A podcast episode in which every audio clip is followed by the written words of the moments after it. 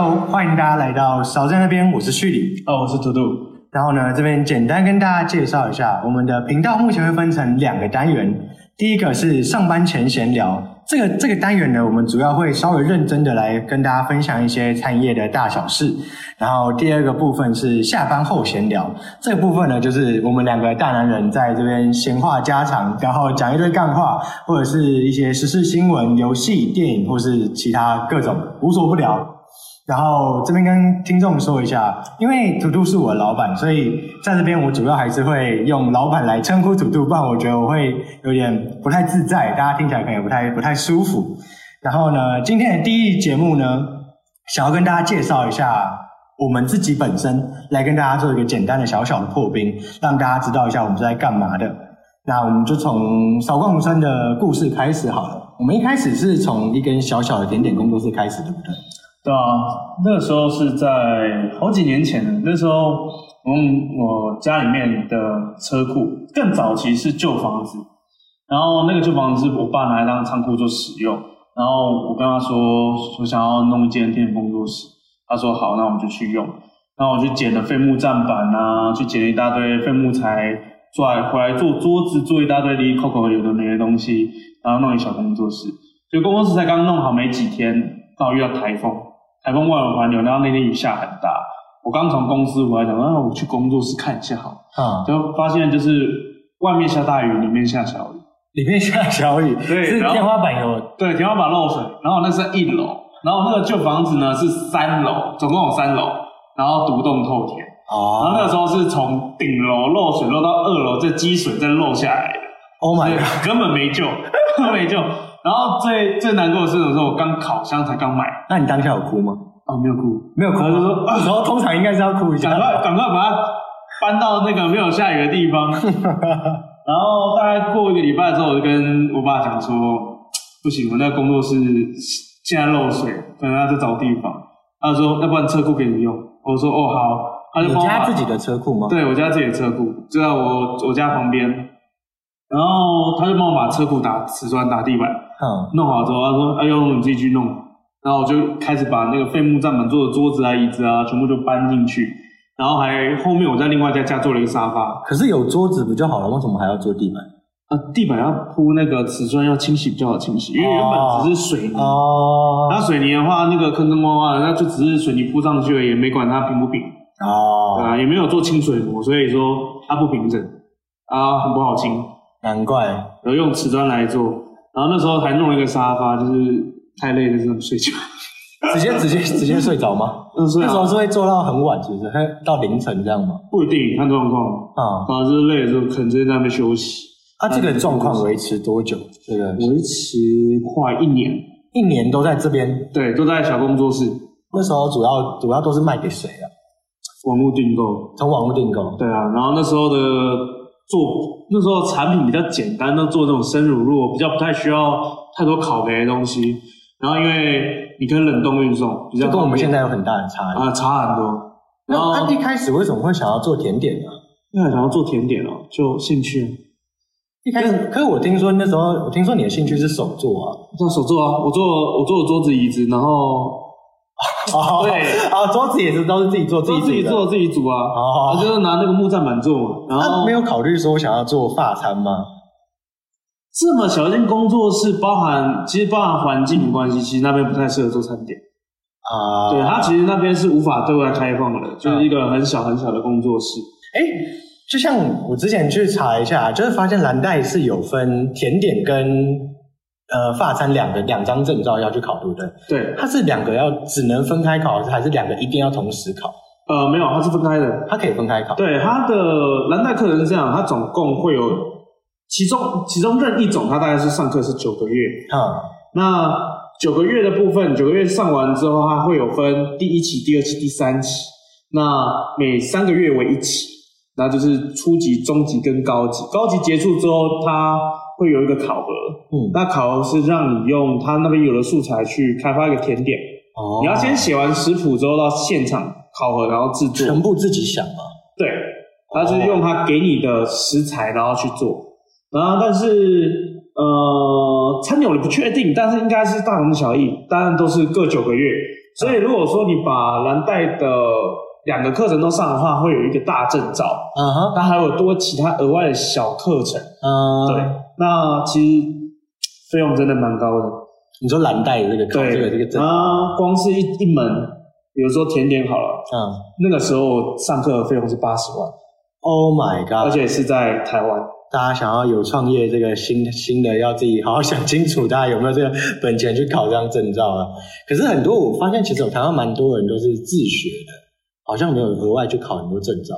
其实，自学的比较自学越来越多，原因是最主要是因为现在网络发达，嗯你，要各种资料其实都很方便。哦，然后你要接触到甜点，通常都是你有兴趣，然后去摸索，然后才接触到这个方面嘛。因为我身边其实有蛮多人也是都自己在家玩，对啊，我自己也有在家烤过饼干，但我不知道这样跟实际真的专业的会有没有到真的很大的落差，应该是有了。毕竟我做出来的东西就是，嗯，吃起来就是嗯那个味道，这是就是专业跟不专业之间的差别。嗯，要说专业不专业，其实专业不专业差别其实蛮多细节的，嗯，包含你专业的你的餐点的设计，你要否外带还是内用。其实光是外带内用，它的各种细项表现就差非常多。然后再来就是，你是做自己家里面吃的，你所用的烤箱跟你所用的器具，那它的产能会有一个很明显的上限。那真的要用到商用的，是不是真的很难，也要花很多钱？商用的器具当然会比较贵，但毕竟是商用的。那如果你本身是以公司的角度去采购的话，其实相对还是比较便宜啊，毕竟它是针对企业户。嗯可是你一般个人要去买到那些东西，其实呃，除非你真的要转做公司，转做公司我所以一般也不会做到那样子的程度。对，不会做到那样程度。OK，因为你是从小工作室再转型到我们现在的店面嘛，啊，在这个转换的时候，你当初是怎么样下定决心做这转换？因为那个，因为就我不了解创业这件事情，但是我应该有蛮多听众跟我一样的好奇，就是说，如果真的要做一间店面，那个准备啊，或是我们要准备前面多少的一些周转金啊之类的这些东西，我们要怎么去抓，怎么去衡量？怎么知道自己真的有没有适合去创业？因为工作室的规模跟真的要到店面，应该有很大很大的一段落差吧？有有很大的落差，而且呃，要从工作室转到真的投入这个行业来说，你要准备的东西其实非常多，嗯。然后看你的规模而定。如果说像我们这样以店面本身有自有店面的话，那它的费用其实真的非常非常高。嗯。如果说你装潢要有一定等级、一定水准，然后你是可能 maybe 走完美店或是文青风格，那你包含装潢器材，你最起码前期的投资要至少快五百万，哦这是店 Oh 面的部分。五百万呢？我算一下，我大概要花几年？呃，现在我十年赚到五百万吗？好像有点困难。然后就其实还是前期投资。如果你说你是加盟的话，那还相对快一点。但是啊，你器材，你当然可以买到相对低价的，嗯因为毕竟他们有总公司去配合的一些厂商，你拿到的东西比较便宜。啊可是你加盟还是有加盟金。再来就是这个品牌它的呃加盟这个过程，他有没有在经营认真在经营这个品牌，还是说他只是为了赚钱？呃赚加盟金，这是完全不一样的地方。像现在饮料店很多其实就单纯只是赚加盟金而已，啊！对啊，其实有蛮多都是这样，就是洗品牌。就什么叉叉什么，啊这我们这边就不方便说。对，很多很多都是这样，很多都是这样子。所以说，要跨到这行业之后，另外一个区别就是，你可能是工作室对外开放，嗯但是你有专业的一些器材，嗯然后去制作，可是你可能拿到别的地方去卖，或是供应到别的店家，比如说咖啡厅，你去合作。嗯那比较偏向是把自己当成就像中央厨房的概念，哦对，那做法又比较不一样，它所需要的费用就相对便宜，也不用装潢，你只要买器材，然后专注去做，这样好像轻松很多哎。轻松很多。那那我们自己是怎么样去？哎，就是就是老板，你本身是怎么样去决定你要变成店面，而不是继续做工作室？因为工作室不是相对来说轻松很多吗？轻松很多，可是有个问题就是，你做工作室一样，还是会遇到问题，就是内容跟外带类型的不同，嗯你要生产的产品不同，还有你针对的客群不同，它会有不一样的餐点呈现的手法。嗯，对，那呃，当初就没有想要做太简单的东西，想要把味道一些层次把它堆的比较好的话，说实在，店面还是比较好去跟客人接触。嗯，对，所以这我很好奇，就是我们那个时候，因为你刚刚说到说你甜点工作室的时候，都是做一些比较简单的什么是做生乳酪，啊生乳酪，那可是这一些是你在蓝带的时候学到的吗？还是那时候还不是？那是在蓝带之前，所以那时候都是自己摸索，然后再做工作室。对自己摸索，然后去改良食谱，然后去弄一些比较特殊款式的味道配比，哦，然后再用网络去做推广。所以蓝带算是后来再进去。对，后来有确定进修的时候，那个同时间其实也在着着手在准备店面。嗯，对啊。啊，所以是进修完回来就马上开店吗？其实没有那么顺利，还有再熬一阵子还有再熬一阵子。原本是最主要是刚好遇到疫情，啊？那时候是刚好疫情刚好疫情，我在上班那期间遇到疫情，所以原本预计十哦，不是开店的时候，是在进修的时候遇到疫情。进修的时候，那个时候啊进修遇到疫情，其实整个的事情都被延后了。嗯那包含我们这边店面也是因为这样子，它交货的时间也往后延，嗯然后再加上我们装潢跟呃整个施工过程，其实也是因为整个疫情，所以缺工缺料，那时间就慢慢就 delay 到。哇啊！这段时间的这个损失，那时候有算到吗？有算进去原本的？是算损失吗？因为嗯就是那时候也还没有真的直接开始嘛。还没有直接开始，所以你在那边所卡到的费用，其实是你个人的支出，啊你个人生活的一些费用。啊，就是只能自己吃饭的钱而已。对吧？可是你在这之前，你应该就要先把这些东西算进去，哦所以那时候店面也还没开始算算算钱这样。还没开始算，哦，是店面是连开都还没开。还有连开了还没，就是很早才还刚在找而已。对，就是那段时间去蓝带的时候，店面已经找好了，嗯但是也还没接下来，所以并没有所谓的费用。嗯，可是因为要疫情这一段时间，你的费用就会着重在可能你的呃，如果说是一般人，可能是租金，嗯，租金可能。是装潢延宕所产生的一些其他的费用。我们刚开始这间店的时候啊，那时候一开始你是原本是打算做成什么样子的店？最一开始设定应该是一般的外带内容，就是一般很一般的外带很一般的那种店甜点店。那时候还没有想要做像现在这样子这么比较跟大家不一样这种革命性的那种，也不像革命性，就算是突破框架。对突破框架的这种。有那个时候在设定的时候，其实就把味道跟层次先抓进来了。嗯。但是在边弄边做的时候，其实在发现，我们我在这店面开始之前，在装潢这段期间有试做一些产品，嗯。有先开发一些，就发现在呃产品的命名跟它的味道调性上，它是有办法去做串接的，啊，所以才慢慢衍生出甜点本身的故事，然后再加上呃前中后这样套餐系列这我种开发。说味道跟本身的名字去做串这个这个相呼应这样。对有相呼应，啊，可是我们正常来讲，就是在这很鸡鸡生蛋，蛋生鸡的问题啊。啊，你在做这个研发的时候，你是怎么怎么去想？是是有这个名字，然后去往后做延伸吗？还是你先想到这个蛋糕本身？没有那个时候是先开发，呃，就单纯以味道方式去开发，开发完之后，在后续命名的时候，发现就是我去用的食材，它本身背后这些寓意，算是我们后面再赋予它故事吗？对还是说这个部借由这个故事，还是借由这个故事，然后去延伸出它应该要有什么样子的味道？其实都有诶、都有前期是赋予故事，嗯。前期是赋予故事，就是我们产品开发完之后，发现它是有呃味道的起承转合的，啊。然后在使用的材料，它背后的寓意是有相通的，是有相互呼应的，所以才帮它赋予故事。啊那后段开发的时候不一定是这个形式，它有的是赋予像刚刚前面的赋予故事，也有的是我们先想好故事架构之后再去开发，啊从故事当中去开发我们要的感觉。哦所以这两个都会有在我们的餐点餐点上有这样做不一样的呈现。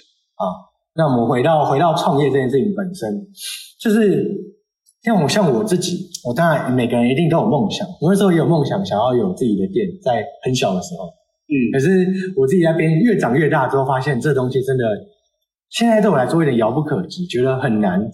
我想要开始，但我也会一直担心说，那我自己如果失败了应该怎么办？你那时候有给自己一个这样子的后路吗？有先设想过，就如果你今天失败了怎么怎么办吗？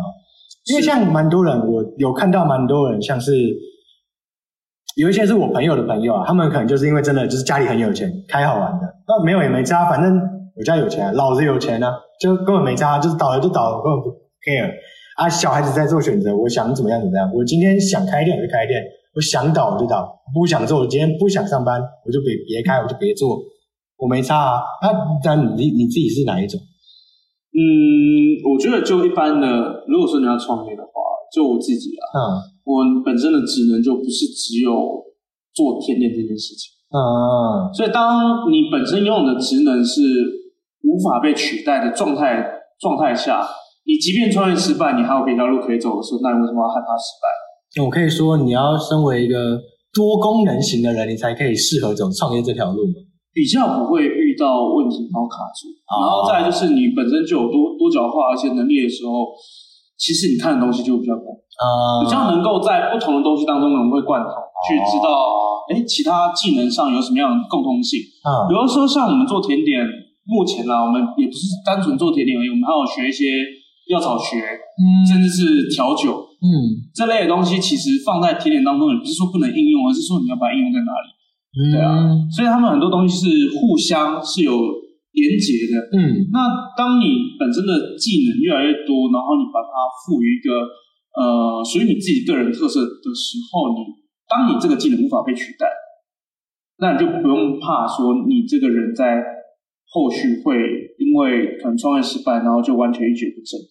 哦，所以你算是基本上不是没有想过后路，而是你知道你自己本身不太会有这个失败嘛？可以这么说，是对自己应很有自信。我们我的技能来说，目前是不太可能被现在环境取代。哦，对，也不是说也不是说很自大的那种，我就很厉害，我就是不会失败啊，不是这没有种。没有没有没有，失败失败是一个可能性，而且在台湾创业失败率其实非常高，中小企业能够撑过一年的比例，我记得好像非常多啊，有那种就是一条街，像我们学校附近，之前我大学附近那那一条街，大概半年一年，某其中某一间就会换成再换成别间，就是一下就倒，开一下就倒了。好记得没错，政府统计啊，大概是八到九成的中小企业撑不过一年，撑不过一年，撑不过一年那。是为什么没有办法撑到一年？是那些人没有做好做足了准备吗？还是不适应这个环境？还是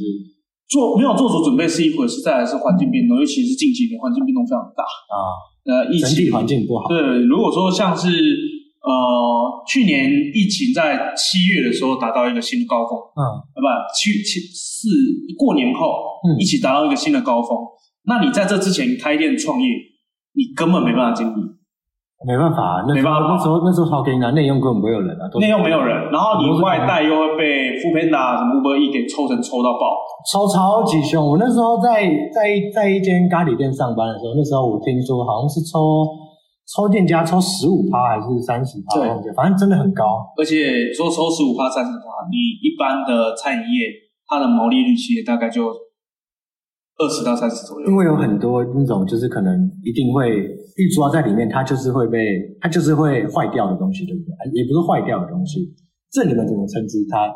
就是你不是说在做甜点的时候会有一些你本身就会去抓它的哦，对，耗损率，嗯耗损率，对，你本身就会去抓那个耗损率嘛？是因为是因为这样子，所以餐饮业的这个毛利才这么低嘛？其实看每一间店的配置不一样，啊、只是说是不是甜点店都有一定这么高？这个不一定。不一定要看店家的经营方式，像现在越来越多那种预约制啊，嗯。其实就大幅在减少耗损这件事情，减少也算是减少浪费。啊，因为你预约制的话，我确定我的人数是多少，嗯。我只要生产相当量的东西，嗯。然后当天很新很很好的状态去贩售出去，啊。那它不会有留，不会留我剩余的废料，或者是它废料可以减到最少，它其实就变相地去节省成本。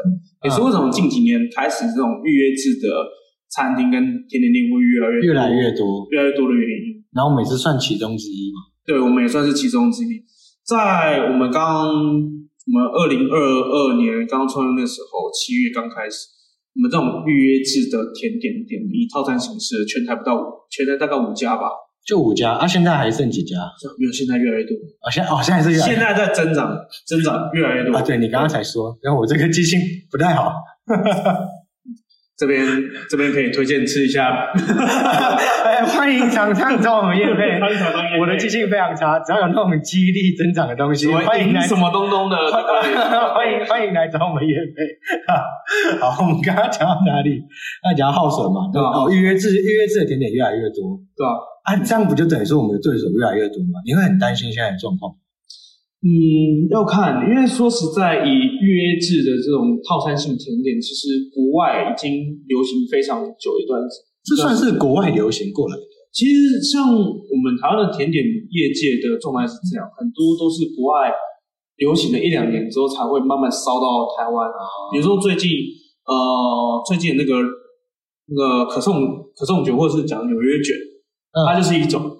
它就是我们的我们的山野嘛，对，我们的山野，它其实就是这个东西在国外流行回来的。大家在去年呃十二月那个时候，去年年底我们把山野开发出来那一段时间，台中其实就有专门卖的店。啊，有我有看到，我看到蛮多间的，都是那种巷弄里面的，刚长出来的，就是要为了去把这个流行给给抓到。啊，那种通常都是很完美店在做，跟我们的又很不一样。我觉得是口味类型，因为一般店家，嗯，大部分嘛，就水果的口味，对吧？就巧克力、香草、草那个什么草莓啊，就是各种各种水果各种水果系列，或者抹茶，就是大家大众化。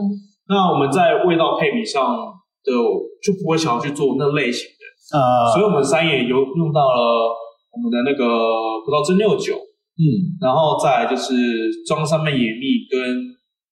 桂花、花椒这类的比较特殊的食材，去把味道去组合起来，这些东西都很不常在一般的甜点里面出现。看到，我们这也算是做一个很特别。其实法国那边对甜点的定义是创新、多层次，它是一个多元化、包容性的东西。可是正常来讲，大家都对甜点印象都是就是甜，就是甜，然后水果嘛。嗯，那其实比较偏比应该是比较台湾在这边甜点这块的文化比较接近日本。啊，日本那边的甜点其实就是一样，是水果之类的，嗯，所以其实他们有受到很多这个方面的影响，对啊啊啊！那回到一下我们自己，我们刚刚有讲到说你自己创业有什么样子的困难嘛？啊，那时候只有说遇到疫情，啊，在这个路上应该不只有疫情吧？你自己有没有遇到最来说最难最难过的那个关？应该一定会有吧？就可能像是因为不可能不可能说。还还是说你的这个创业路上就是这么一帆风顺？不可能一帆风顺，有很多东西是外面你一般人根本看不到的东西，看不到的辛苦面，看不到的辛苦面。它这个是可以拿来跟大家分享。像近几年最最严重的就是人力人力短缺，能力短缺，人力啊人力短缺啊。然后餐饮业像做的，因为做的人多，然后再来就是其实你会做餐饮业，其实最大的梦想通常就是我要开一间自己的店。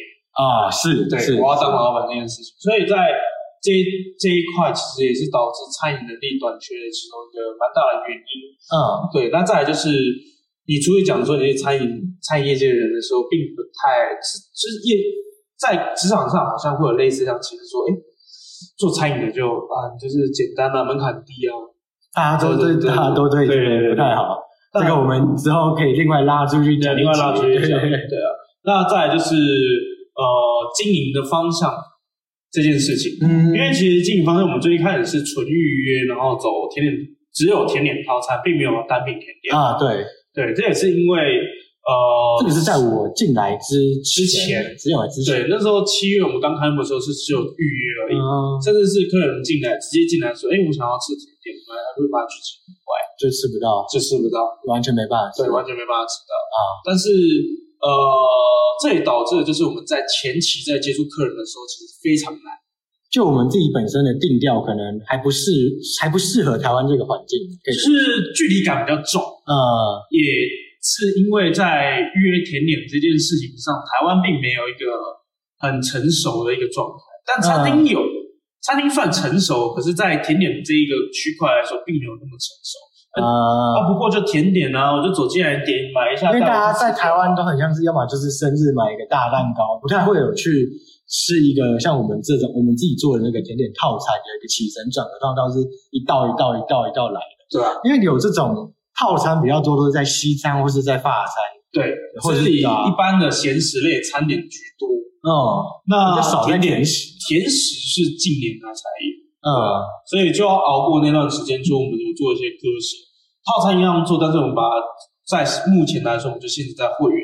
这个就是我们对，某一个之前到现在遇到最大最大的难题对，其实就是在营业项目上啊。这个方向那其实应该每一间大家遇到的状况都不太一样。都不一样。因为如果有想要有这边听众听到这边有有一些想要也是往这个方向发展的，可以参考一下我们自己是怎么做、怎么克服这些的。像我们一开始是呃走预约嘛，嗯但是预约有个状态就是预约前期的，因为我们品牌并不是加盟，我们是自创品牌，我们是自创品牌，所以在自创品牌对于客人来说是比较新、比较新颖，但是好像有点距离感的时候，他们就不会马上进来。可能也不知道你是谁。对，所以流量其实这样低。嗯，那其实我们发现这样，其实对我们来说是有弊端，就是我们的品牌不好打出去。嗯，那就在斟酌之后，我们其实后来讨论完，我们把单品拉出来，就有另外在做单品，就是过去套餐所下放的一些单品甜点，嗯，拿出来单独贩售，然后并且开放就是单品是可以直接进来去做享用。就是你不用预约，也可以直接来我们这边吃甜点。对，可是呢，就有另外一个问题点是，会担心，如果说你预约套餐好，我预约进来，可是有单品甜点，那整体的消费的模式其实不太相同，其实会怕预约套餐的会被干扰。非常不一样啊。对，就是调性完全不一样，甚至我们会在套餐的时候利用店里面的一些灯光，利用音乐去创造当时候我们想要创造的氛围。那你那单品甜点进来的时候，它是其实比较轻松、比较呃放松的状态来吃，所以两个其实感受完全不一样。其实我们在这一段挣扎非常久。那后来是后来是怎么决定决定往怎么做啊？完全分开来做。现在现在目前现行的状况就是我们以会员的方式去做切割。那会员会员到一定层级的时候，你才有办法预约我们的套餐。啊那套餐我们也把时间限制在某几天才可以预约。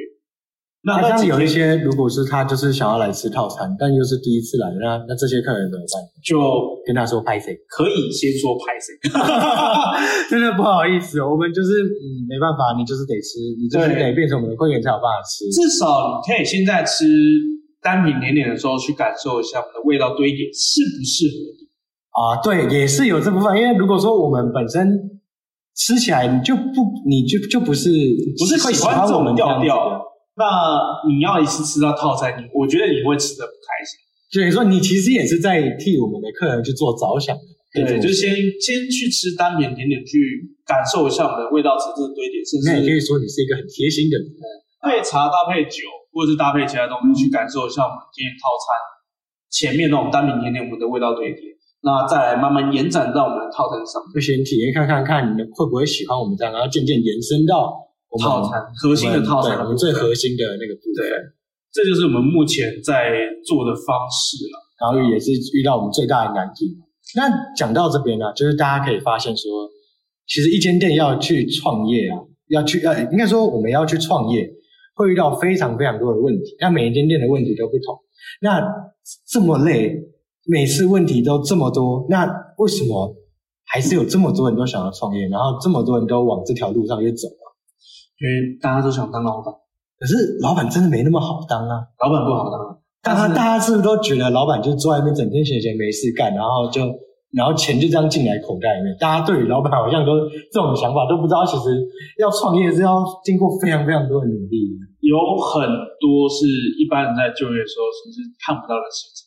啊、你有时候观察老板好像就是无所事事，但是我跟你坦白跟你讲，当你当做到这个位置的时候，你所有休假嘛，但是你并没有休假，嗯，你就算你出去玩好了。你还是会挂念店里的事情。就是你脑袋还是在想你的公司，你要什么东西要弄，哪里哪里要准备，然后下一次开会会议的时候要讲什么东西，或者是你接下来的整体的计规划是什么？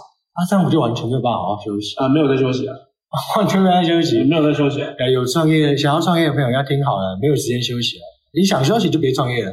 是这样子吗？休息是你身体好像在休息，但是你脑袋不会停。那人家都说休息是为了走更长远路啊，对，但是我们都不休息你懒，即便老板懒在床上，他脑袋还是在动。啊，就像你你自己本身就是这样的状态。我自己本身是这样的状态啊，那如果都已经到这么，那你会觉得很痛苦吗？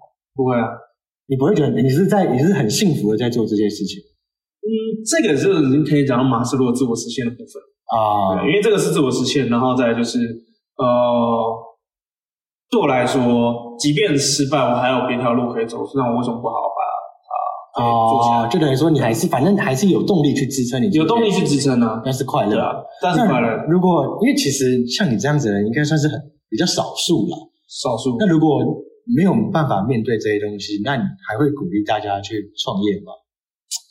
我觉得，如果说真的想创业的话，你从你副业开始，从副业开始，就从你主业不要去动它，主业不要你要用副业的零散时间去做，啊，因为你当你真的到那个位置的时候，你会发现说你的脑袋会停不下来的状态，你到底合不合适？嗯你到底合不合适去创业这件事情，可以从副业开始。啊？因为那时候压力不会那么重嘛。第一个，你在你的经济上你有一个稳定的支持，嗯那再来就是你从副业开始的时候，你并你可以慢慢去试错，嗯，因为你还有主业嘛，那相对它会吃掉你很多的时间。啊不怕，而且也不怕饿死啊，还有主对，业至少你至少你不。怕饿死，然后你还有主业可以吃饭。对，所以你有很多空间去容错。但是如果说你是直接毅然决然辞掉工作就去创业，那真的要皮绷紧一点，有很多东西会是你走进去之后才会看到的东西。就也不鼓励大家这样做啦。对，尽量还是以可能副业啊，或者是你真的有兴趣的方式、啊地方开始去着手去琢磨，啊，那到底适不适合你？就等于说你还是会鼓励大家创业，然后让大家去追寻自己的梦想，也还是算是鼓励的啊。只是也不会直接说就是啊就就是就一盆水直接洒在人家，的热水，直接洒在人家脸上，说你就是不要给我创业，也不会这样。并不会，那是冷水，那叫不会泼冷水，泼热水。泼冷水很痛，哇，雨雾雨雾，应该是泼冷水没错。对，还是但还是还是可以做这件事情的，但是真的要想想的很清楚，规划要很完整。嗯，因为规划完整，但是你要应该说你有要规划，但是你的规划不能是没有弹性啊，你还是有空间要去做调整。对，像像你做套餐到现在变成单品，其实嗯嗯，在跟我太太太太在家吵了很久，吵很久，吵很久，因为其实对我来说，套餐是呃我很想做一件事情，嗯，但是现在现阶段它并没有这么好，成效没有到这么好成效没有那么好。嗯所以，但不是它不能做，而是现阶段它不好做。不好做，你做了的时候，它的效益是比较低的。所以所以老板老板跟你太太是有因为这方面一直吵架，对，他叫我做效率高一点。就是觉得觉得觉得你太太理想了，一直在往你自己想对，有时候你会钻牛角尖，但就是要有一个人去把你拉住。所以他就是拿那个冷水洒在你脸上的，对，你给我好好看清楚，现在的数字不活不下去，这样。反而他一直阻止你去往你想，对，但这个东西就是往后放嘛，因为还是有别的方式可以完成它。有方式可以完成它，就从小开始累积啊。所以呃呃，并不是说你现在当下做的事情，呃，maybe 是这个时候是不对的，嗯但不代表以后不对。哦，呃，就是你看你把你的重点放在哪里，因为毕竟要开店，你要经营公司，第一件事最重要的事情，活下去，想办法让自己有饭吃嘛。想办法让自己活下去。嗯，不然当你逼急的时候，你真的是脑袋没办法好好去思考，没办法好好运作。啊，对活下去是重点。那来到我们节目的尾声，有没有什么话想要对正在这条路上奋斗、想要往这边努力去发展的这些想要创业的人说个几句勉励的话？加油！就就就就这么打了路不好走，路不好走，每个人碰到的问题都不一样有些是被员工搞，有些被自己搞。对，所以就是呃，遇到问题先别大声吵架。如果说你是合伙，或者是你有伴侣在你旁边帮你的话，不要马上跟他吵，你就是听完之后，你先静下来，先让自己的的那种郁闷的心情先平静下来，再思考说这个到到底讲的是对的还是不对的。然后你不要只有自己想这是对的还是不对，你要可是看一下通常不是都是要越吵才会越好吗？因为通常吵架都是一定有他有他的立场，你有你的立场，那两个一定是各自站在各自的立场上去替自己发声的，对。而不是越吵才知道对方到底在想什么。但不是用真的吵，不是真的对抗，啊。它不是一个真的让你去互相对抗，而是让你去在你沉静下来的时候，你再去互相讨论这件事情到底有没有一个中间点，啊，或者说你做的到底是对的还是错的。那这样子因为创业并没有标准答案，啊，并没有标准答案，甚至是如果说你们家里面并没有人是开公司，是经经营自己的公司，或者是自经营经营自己的一些事业的话，有时候一般人所看的角度跟老板跟跟经营者所看的角度其实完全不一样。嗯，对，像呃这么讲好了，我跟你说，哎，有个你在，比如说你在泡咖啡，你做的是咖啡厅好了，有个有个人就跑进来说，哎，你的咖啡应该怎么泡啊？你应该怎么卖比较好啊？但说实在，这个人到底有没有经营过？你不确定。啊，你是说就是很多客人会进来在那边指教，给给你一堆指教，对，那、有你这个甜点怎么弄这样子？要要分清楚意见跟建议。啊的差别。就像我们一开始在创业的时候，就有在大楼底下嘛，就大楼主说：“哎、你们可以做早午餐店呢。”我那是早午餐店，你不好意思，你自己做。每个人想做的东西不一样，但是说真的，就是你要自己去分析所谓意见跟建议啊。当然不要是真的跟人家对对抗说啊，我就是没有要做那个东西，就要伤和气。那这样你还会建议大家跟自己的朋友、伴侣，甚至是伴侣去创业吗？